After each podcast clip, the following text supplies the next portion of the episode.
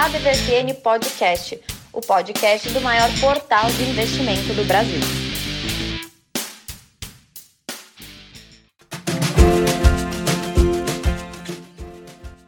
Senhoras e senhores, mais uma edição do seu ADVFN, podcast, podcast oficial do maior portal de investimentos do Brasil. Eu sou Haroldo Glombi, como sempre estou aqui com o Brasa e com o Tramujas na ordem do dia. O Brasa chegou primeiro, então como é que está você, Brasa?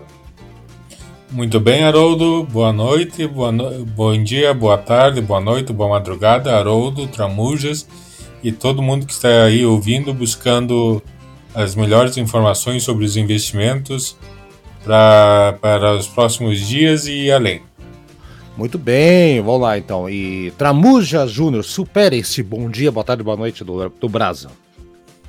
Olá, Brasa, olá, Haroldo e olá, ouvintes do nosso podcast. Então, é, tá ficando é. ruim para mim, né? Já é o quarto ou quinto podcast que eu chego depois do Brasa. Hein, Brasa? Tá complicado. Tô ganhando o título Rubinho. tá aí. Não, mas o próximo programa você chegando, não tem problema. Eu, eu, eu, vou inverter, eu vou fazer um tapetão aqui. Então tá, gente. Vamos falando primeira, acho que a primeira empresa que todo mundo tá na cabeça, tá todo mundo sendo vacinado, né? Eu pelo menos já tomei a primeira dose, o pessoal já tomou a segunda, alguns, tem alguns até na terceira já, tá complicado. Mas com a vacina a gente já tá pensando em várias coisas, dentre elas uh, viajar, né? Olha lá, Primeiro trimestre de 2021, a receita líquida da CVC foi de 166 milhões de reais. Olha só, queda de 43% em relação ao primeiro trimestre de 2020. Óbvio, né? Mas mesmo assim ficou ali acima das expectativas, né? Teve aquela questão das reservas uh, uh, confirmadas da, da CVC Corporation, né? Incluindo as operações na Argentina, que totalizaram 1,333 bilhão no primeiro trimestre, né, também uma queda de 28% no comparativo com o quarto trimestre de, de 2020. É, é aquele negócio, né, gente? Tipo, as empresas de turismo foram uh, drasticamente afetadas por motivos óbvios, mas agora parece que o pessoal tá, já está olhando com bons olhos. Então, se você acha que essa queda foi prejudicial para a empresa, vamos, vamos começar a pensar que o mercado pode dar uma guinada nessa questão, né? EBITDA foi negativo de 57 milhões, né? E o EBITDA negativo de 889,6 milhões no primeiro trimestre de 2021, ainda ficou um pouquinho acima da, da expectativa. Enfim, cerrou ali, né? O geral foi um resultado até melhor do que esperado. Muita gente esperava um tombo até maior, sabe? Mas é aquilo que eu falei. Agora vamos. Eu, eu já tô com, esperando a minha segunda dose, o Brasa também. Mas não sei se já tá, tá na segunda, já foi pra terceira. Uh, ou primeira ou segunda, o Brasa, o, o também, todo mundo. Enfim, a expectativa, apenas a minha parte, posso falar, é que há um aumento constante no número de viagens a partir de, do quarto trimestre de 2021 Muita gente, inclusive, já comprando agora com passagens ou pacotes de viagens abertos para daqui a um ano, um ano e meio, já prevendo que vamos poder viajar. E quando a gente vê a imagem da Euro na Europa, né, as finais com os estádios cheios, já, já, já dá um, um indicativo de que a coisa vai voltar a ser, não sei como era antes, mas pelo menos vão poder viajar, né, Brasa?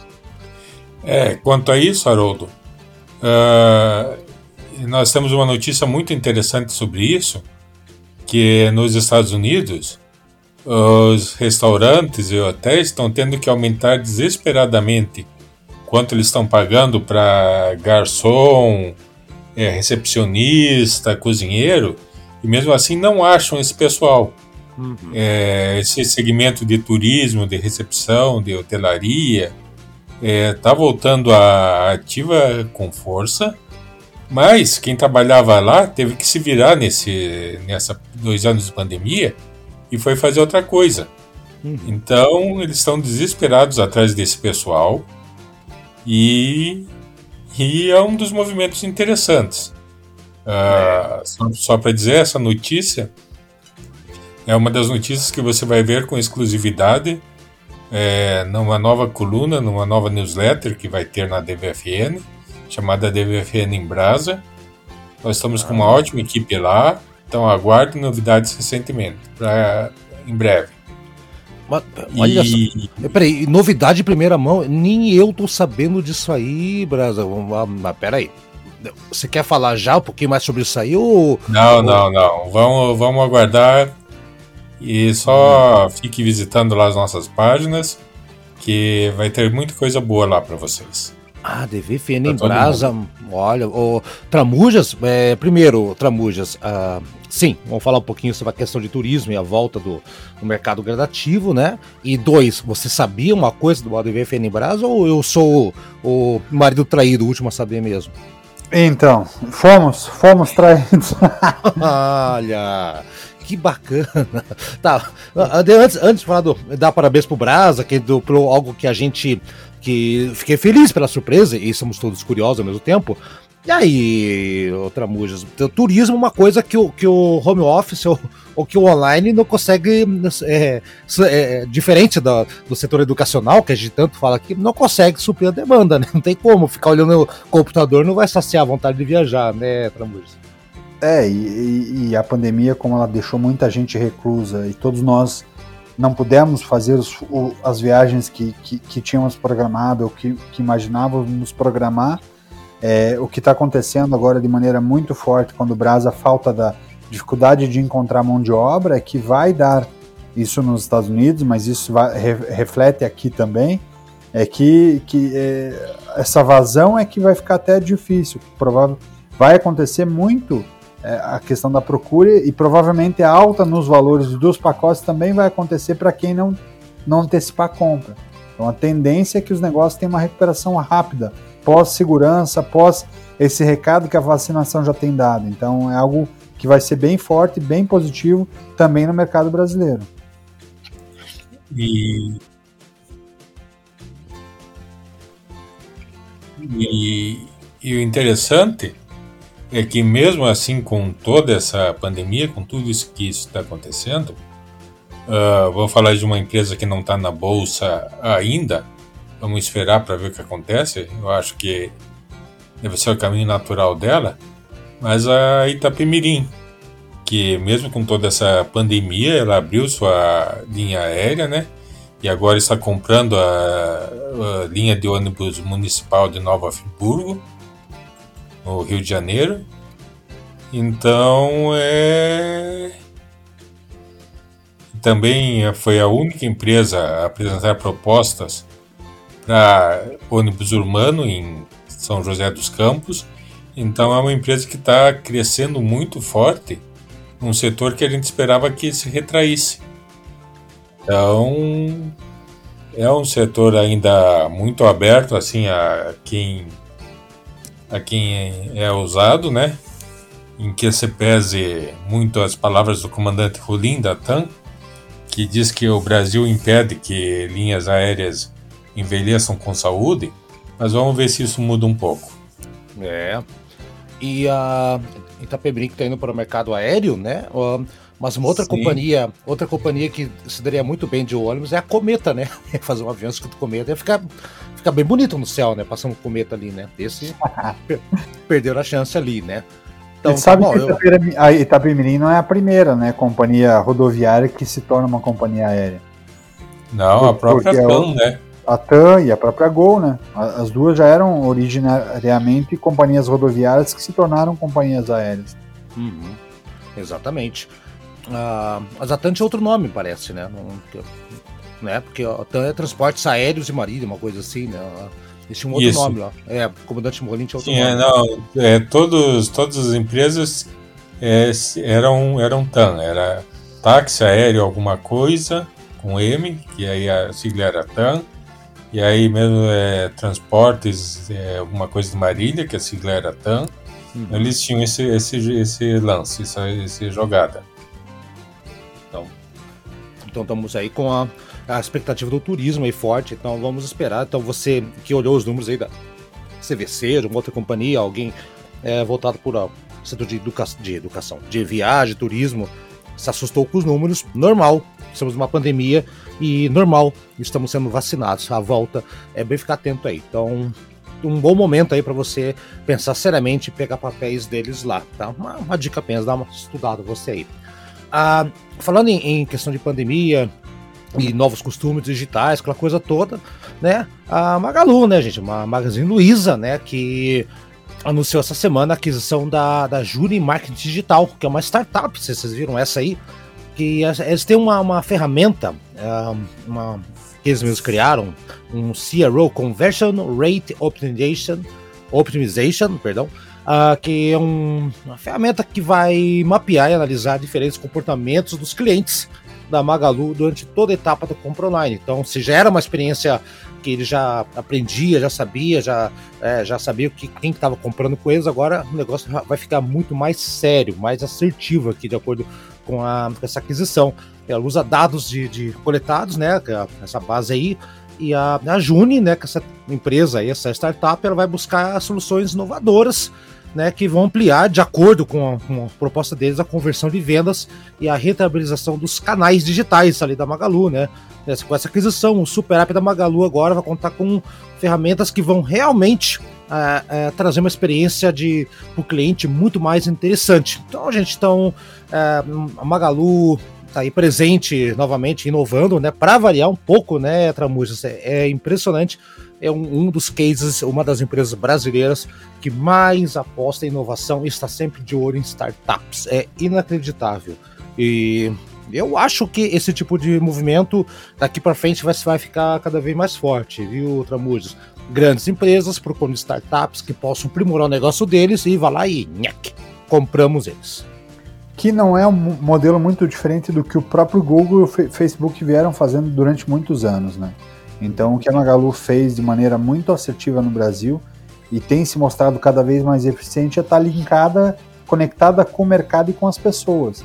Então, quando ela percebe o movimento social e a necessidade da sociedade naquele momento, e ela faz essa conexão de maneira muito clara, utiliza uma comunicação muito transparente e cria propósito real, não aquele propósito para pegar carona, mas um propósito real, pensando no negócio e pensando também na sociedade de que forma ela impacta a sociedade de maneira positiva, a chance de sucesso é muito pequena e a companhia tem feito isso de maneira muito assertiva. No Brasil, a gente tem outros modelos de companhias bem interessantes que enxergam a sociedade, enxergam de que maneira elas podem impactar de forma positiva, mas sem dúvida, talvez o, o, o grande player hoje olhando o mercado de capitais, nesse, nesse quesito é a Magalu. Magalu, Magalu. É, o que eu gostaria de adicionar um outro caso nós que tivemos grande parte da nossa, nossa história trabalhando numa empresa que tinha um forte componente de marketing direto, é, a gente sabe disso, da importância do, de um cadastro, uma lista de nomes, de saber o que o cliente quer. E isso é o que está buscando a TIM e a Cogna Educação. Elas estão formaram uma nova empresa para fazer uma plataforma de ensino à distância para os clientes da TIM. Então, essa empresa, eles prometem é, ter mais de 250 cursos de graduação e pós-graduação para o celular. Ou seja, é uma forma de que a TIM está começando a, a fazer para finalmente usar toda a base de clientes deles todos os nomes de, de clientes e informações que elas têm para ganhar mais com isso. Hum, é. Mas já faz tempo que a TIM já deixou de ser apenas uma companhia de telefone, né? Já entra, já já viu. Acho que o pessoal tá andando ouvindo o nosso podcast aqui, com o Tramuja sempre fala, olha, setor educacional, educacional. Acho que a TIM tá escutando o nosso podcast escondido aqui, tá, Tramuja. Que bom, é, e, e, e, é interessante ver porque se ela, ela continuasse desenhando projeção do modelo de negócio atrelado a um, a um negócio e a um mercado que é a telecom, que tem tido dificuldade para rentabilizar mesmo as grandes empresas, com certeza ela estaria fadada em sucesso. Quando ela passa a buscar outros mercados que complementem, complementem um pouco o portfólio, ela, to, ela começa a beber um pouco mais da, da, do que era o DNA e a história das telecomunicações lá atrás.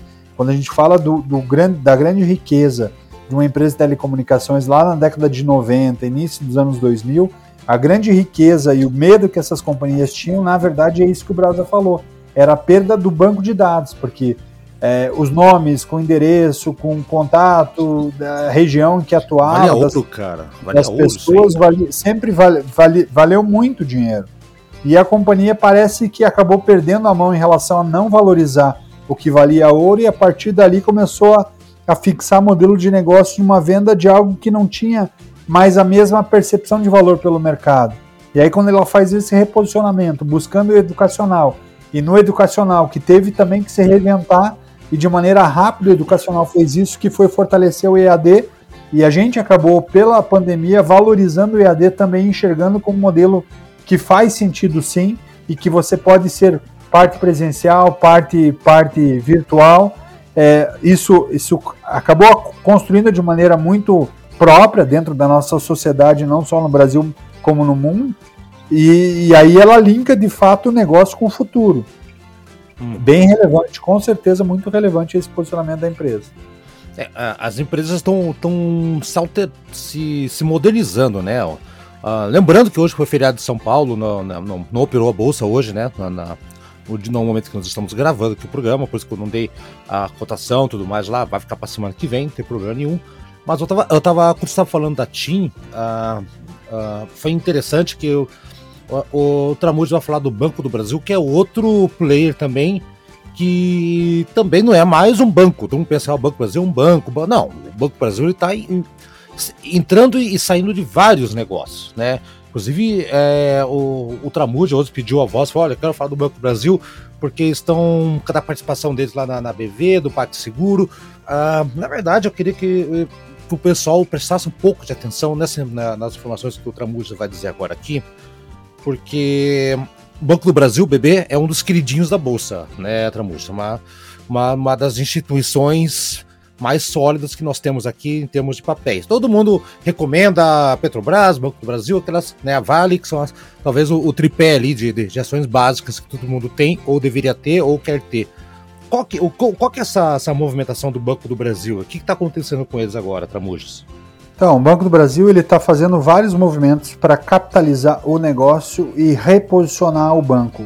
Que no fundo, no fundo, o que, que vai acontecer? Ele vai trazer mais dividendo para o acionista dele. Por quê? Porque já está sendo movimentado e sinalizado para o mercado que o Banco do Brasil está querendo tirar o pé de algumas companhias. Então ele está vendendo participação dele na BV financeira, que faz parte, que a BV financeira hoje, parte da, da BV financeira é do Banco do Brasil, a outra parte é do Grupo Votorantim. Então existe uma sinalização forte dessa companhia, que a BV financeira pode estar sendo vendida para o PagSeguro, e o mercado deu uma animada muito forte, porque faz sentido, inclusive, pela movimentação que o PagSeguro tem feito de maneira muito assertiva dentro do mercado, e o Banco do Brasil também tem um segundo movimento que tem se falado há muito tempo de possível saída do Banco do Brasil dentro da Cielo. Hum. Então é outro movimento que pode acontecer e que vai capitalizar ainda mais o Banco do Brasil e vai fazer com que entre é, mais recursos para o acionista em forma de dividendos. Quando a gente fala em Cielo, a gente lembra muito das maquininhas e do mercado cada vez mais concorrido, mas eu uhum. sempre gosto de lembrar de uma coisa que, que o mercado às vezes menospreza, mas eu acho que é bem relevante a gente olhar, pensando que de volta é banco de dados, que é o ICVA. O ICVA, a gente já falou aqui no nosso podcast, o ICVA é, e vem ganhando força, ele foi criado lá em 2014, 2014 para 2015, pelo Grupo Cielo, que é o Índice Cielo de Varejo Ampliado. Por quê? O que, que é a ideia desse índice? esse índice, como a Cielo está cada vez mais dentro do mercado de varejo, é, ela consegue entender quais, quais são os pontos de, em que determinados segmentos do varejo estão em alta e quais pontos e quais momentos do mercado esses segmentos estão em baixa pelo número de venda e não venda através das, das maquininhas da Cielo. Uhum. Então esse índice é muito valorizado pelo mercado financeiro e tem alguma, algumas corretoras e tem alguns analistas que se baseiam nesse índice para fazer as leituras de movimento do, do varejo. É, o Banco do Brasil, ele. É, evidentemente, né, cara?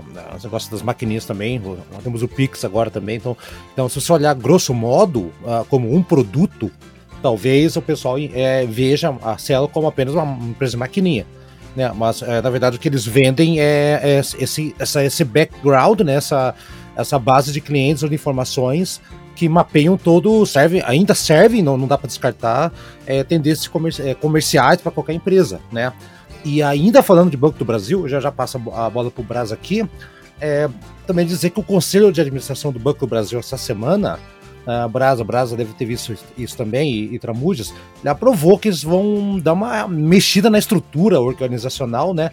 Por exemplo, eles vão é, fazer a extinção da unidade de, de negócios de pessoa física, uh, de agro e de negócios de varejo e setor público. Olha lá.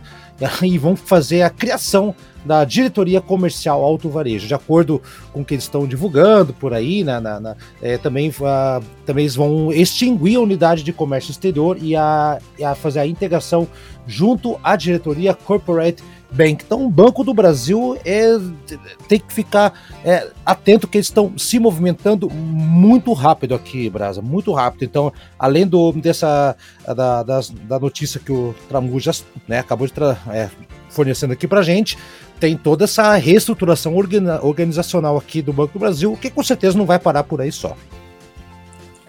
Não, o Banco do Brasil assim como outras empresas estão buscando rapidamente novos caminhos.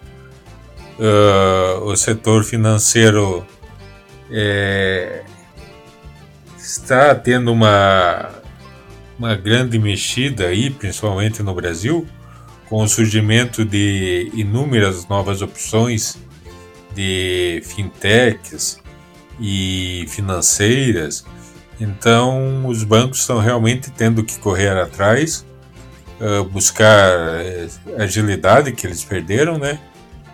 Uhum. E, e essa movimentação do Banco do Brasil eu vejo como muito positiva.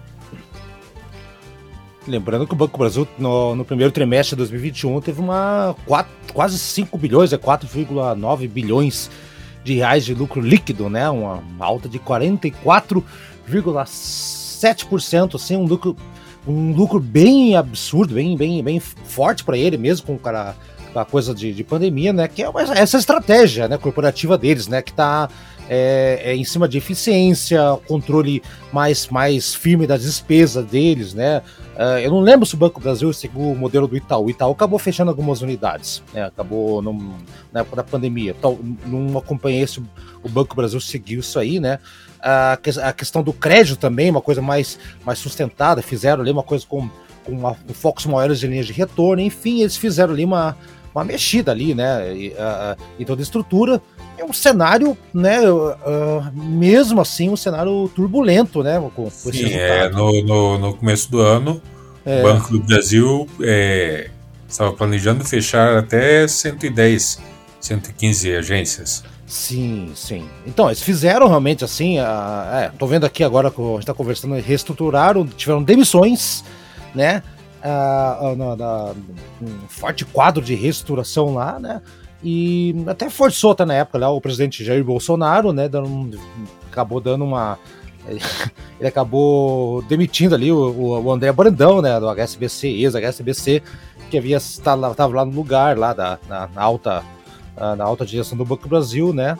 É, indicado principalmente pelo Paulo Guedes. Então, o Banco do Brasil aí dando sustinhos na galera aí, no pessoal, mas eles seguem forte apostando e se movimentando, Brasil. É uma companhia mas... que. Gente... Ah, indo, indo, desculpe, Haroldo, cortá-lo, só que quando a gente fala em banco, claro que a gente imagina o Banco do Brasil, quando a gente pega o último, o último, os últimos 12 meses, ele teve um faturamento nos últimos 12 meses somente em, em, em negócios, na parte financeira, de, tri, de 30 bilhões.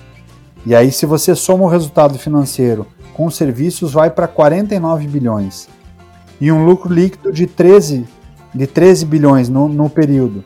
Então, quando você olha esses dois resultados, a movimentação que ele fez e o lucro líquido que ele teve naquele período, a gente está falando que o Banco do Brasil ele está trabalhando com uma margem média de negócio, e aí que eu acho que é, que é um sinalizador bem positivo, que a gente está falando de uma margem média de negócio em torno de 27%.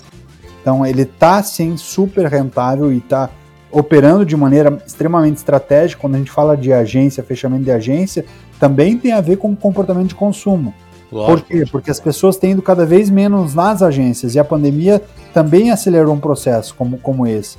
Com a utilização cada vez maior dos cartões, com direcionamento das contas é, digitais e com o movimento das pessoas Pix. cada vez mais tempo. Exatamente. Você tá Você pagando no, faz no, com no que- do caixa. É muito cringe isso aí. Você faz com, com que esse movimento aconteça de maneira muito natural e você ainda melhore o resultado financeiro da companhia, porque ela diminui a necessidade de ter uma equipe tão grande, um investimento alto pode, pode ser pode reduzir o tamanho das agências ou diminuir a quantidade de agências, mas quando você fala de um negócio com uma margem de 27%, uau! É, boa parte das empresas no Brasil operam abaixo de 10% de margem. Exato. Exatamente. Quando você fala da Cielo, o número da Cielo, é, trazendo para a Cielo, a Cielo no- nos últimos 12 meses ela faturou 4,6 bilhões e deixou no caixa 564 milhões de lucro líquido.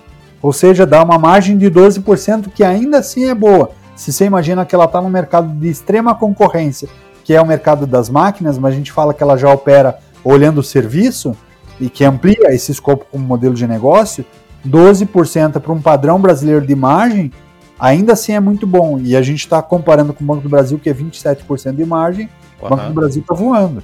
Voando baixo, voando baixo. Mas isso que eu tô falando, o Banco Brasil é uma das queridinhas, não é à toa, né? E está sempre inovando. Eu acho que essas movimentações é que a gente está comentando aqui, é, eles não vão fazer uma movimentação para para sair perdendo, né? Tipo, é- é- é- o Banco do Brasil, o BB, é uma das poucas empresas que eu olho, qualquer coisa que eles, que eles fazem, eu acho, hum, eles estão fazendo certo. Sabe? Acho que a equipe deles é muito competente nesse aspecto aí. E setor É, bancário é tem uma só- coisa que chama atenção, é que os bancos eles não perdem dinheiro. Lá em Hum, 2012, quando começou a, a- a- o governo tentar regulamentar e cortar as questões, 2010, 2012, quando o governo começou a mexer para diminuir spread, que era onde o banco movimentava a maior parte e tinha maior rentabilidade, os bancos começaram a agilizar e começaram a pontuar outros modelos de negócio. Hoje os bancos estão tão à frente que tem bancos que enxergam na gestão da energia elétrica o momento de ganhar dinheiro. Então, a XP, por exemplo, ela já está trabalhando no balcão de trade de energia, porque ela sabe que ali está o dinheiro. E, e outros bancos também estão enxergando isso como modelo de mercado. Então, o banco ele trabalha com uma inteligência que boa parte do mercado brasileiro ainda não enxerga. E vale a pena acompanhar para aprender um pouco o caminho do dinheiro. Exato. E aí, Brasil? É, eu só queria acrescentar uma anedota que vocês ah, falaram é, da pouca necessidade que temos de agência bancária. Ah, eu me lembrei que a vez mais recente que eu tive que ir para a agência bancária foi para validar o aplicativo do meu celular, do banco do meu celular. Então é, é essa essa a tendência, né? É Você cada vez mais tem tem tudo de forma digital. É, acho que a gente já comentou aqui. eh, nós temos eh, agora eh, título de eleitor. Aqui em Curitiba a gente tem carteira do SUS, tudo no celular. Então é, já passou da, do item de de necessidade básica, né? É, o banco já E os percebeu bancos isso. não vão perder, e os bancos não vão perder dinheiro com isso. Não, não. eles não. Eles não. Qualquer um pode perder. Eles não. Gente, então tá aí. Muito obrigado pela atenção, vocês que nos ouviram até agora. Eu vou ficar aqui já também me despedindo também do grande Brasa Brasa. Obrigado aí. Uma semana mais curta para a questão de pregão, da, da B3, pra coisa toda. Mas semana que vem promete ser uma grande semana. Vamos lá, Brasa. Até semana que vem. Até a semana que vem. Muito obrigado, Haroldo. Muito obrigado, Tramujas. E continue acessando lá o site da DVFN. Fique atento às novidades e até a próxima semana. ADV Fiana em Brasa. Essa, essa me pegou de surpresa, Tramujas. Boa, até, boa, bom dia, boa tarde, boa noite. Até semana que vem, Tramujas. Até a semana que vem. Na semana que vem a gente vai, vai contar um caos, né? De um advogado amigo meu que veio me trazer um- uma herança bendita, né? Uma, uma Ah. herança bem interessante, inclusive. A gente, é, é, é verdade, se te colocar no grupo hoje, eu até comentei que podíamos colocar, mas não, não deu aqui. Mas semana que vem vamos, vamos trazer, né? É um caso. É um, um caso que é tiro e queda, né? né É tiro e queda de uma ação que em 2003 valia, deixa eu até abrir o extrato aqui, Em 2003 valia R$ 1,52. E agora? E agora essa mesma ação vale um pouco mais de 27 reais. Nossa. E esse cliente desse advogado amigo meu, naquele período tinha 20 mil ações. Hum. Jesus. Então E, dá para imaginar é, o estrago. né? Ou não. Ou não, ou não. É, semana que vem vocês vão ver esse, esse- essa história, é bem, é bem interessante. Hoje não deu tempo aqui, mas semana que vem a gente vai conversar. Aliás, vamos fazer um especial sobre isso aí, que vocês acham? É bem interessante. Então, até semana que vem, pessoal, e obrigado, sigam a gente. E a DVFN Brasa, hein? Vocês não sabem o que, que é? Eu também não, vamos descobrir semana que vem. Tchau para todo mundo.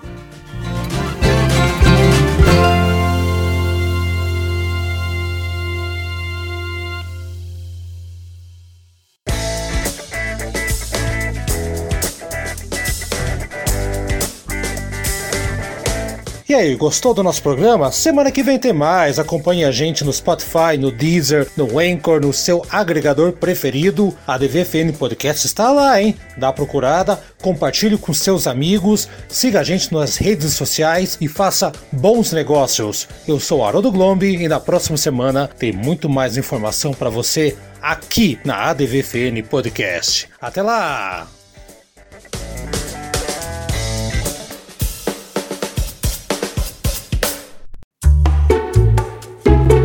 Este programa foi produzido pelo Na Pauta Podcast. Suas ideias sempre no ar.